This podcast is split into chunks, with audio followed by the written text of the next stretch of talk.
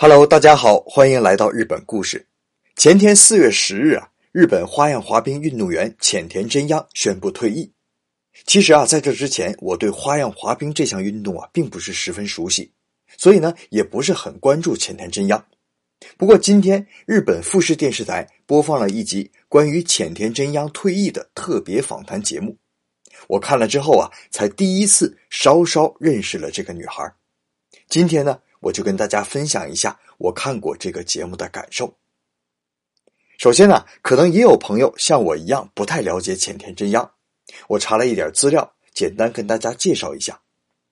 浅田真央呢是亚洲第一位三次夺得世界花样滑冰锦标赛冠军的选手，也是夺得过三次四大洲锦标赛和三次国际滑冰联盟锦标赛的冠军，都是三次啊。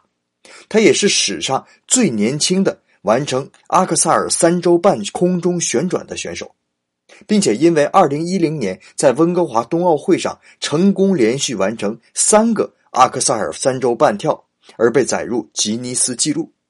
还没完啊，他还是史上首个在国际滑冰联盟大奖赛所有分站以及总决赛共七项赛事上获得冠军的选手。他和韩国选手金燕儿啊，曾经在二零一零年的冬季奥运会和世锦赛上分别囊括一金一银两枚奖牌，那称得上是那一时期世界女子花样滑冰的两极。因为真央的日本发音呢是猫，用英文字母标识出来啊就是 M A O 是猫的发音，所以呢，我们国内喜欢花样滑冰的朋友啊，把他们两个并称为金猫时代。那这一次富士电视台的特别节目，请到了浅田真央猫强的姐姐浅田舞。浅田舞呢，也是一名花样滑冰选手。节目一开始啊，两个人坐在一起，看着两个人的妈妈给他们拍下的童年录像。看着看着呀，两个人就泣不成声了。原来在二零一一年，他们的妈妈就患肝硬化去世了。当时正在海外参加国际滑联大奖赛的猫强。听到消息之后啊，立刻弃权赶回家，却没有见到妈妈最后一面。姐妹两个回忆说，两个人平时训练，妈妈从来都是陪伴左右的，练得好的时候表扬，不好的时候就批评。当时小时候啊，觉得妈妈很严厉，可现在回想起来，妈妈把所有时间都放在他们两个人身上，没有一点自己的时间。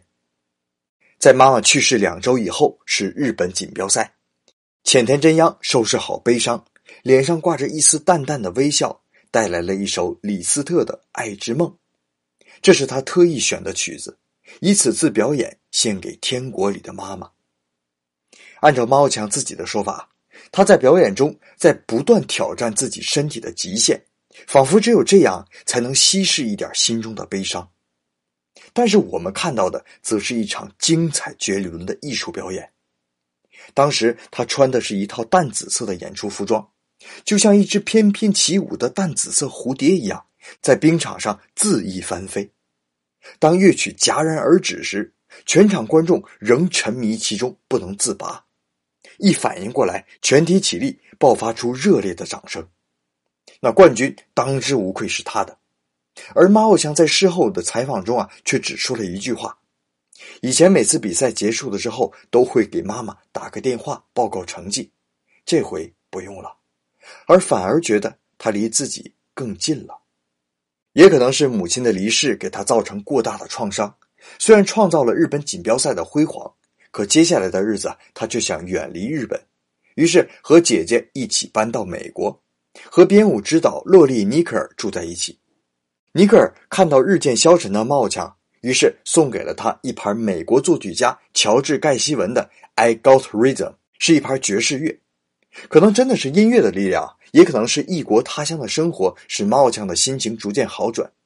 二零一三年，他用这首《I Got Rhythm》强势回袭，于是啊，创造了我们开头说过的，囊括了那一年国际滑联大奖赛所有赛区以及总决赛的七项金牌，这是历史上的第一人。不过啊，遗憾的是，在索契冬奥会的短节目上，他失误摔倒，让他和奥运会金牌再一次失之交臂。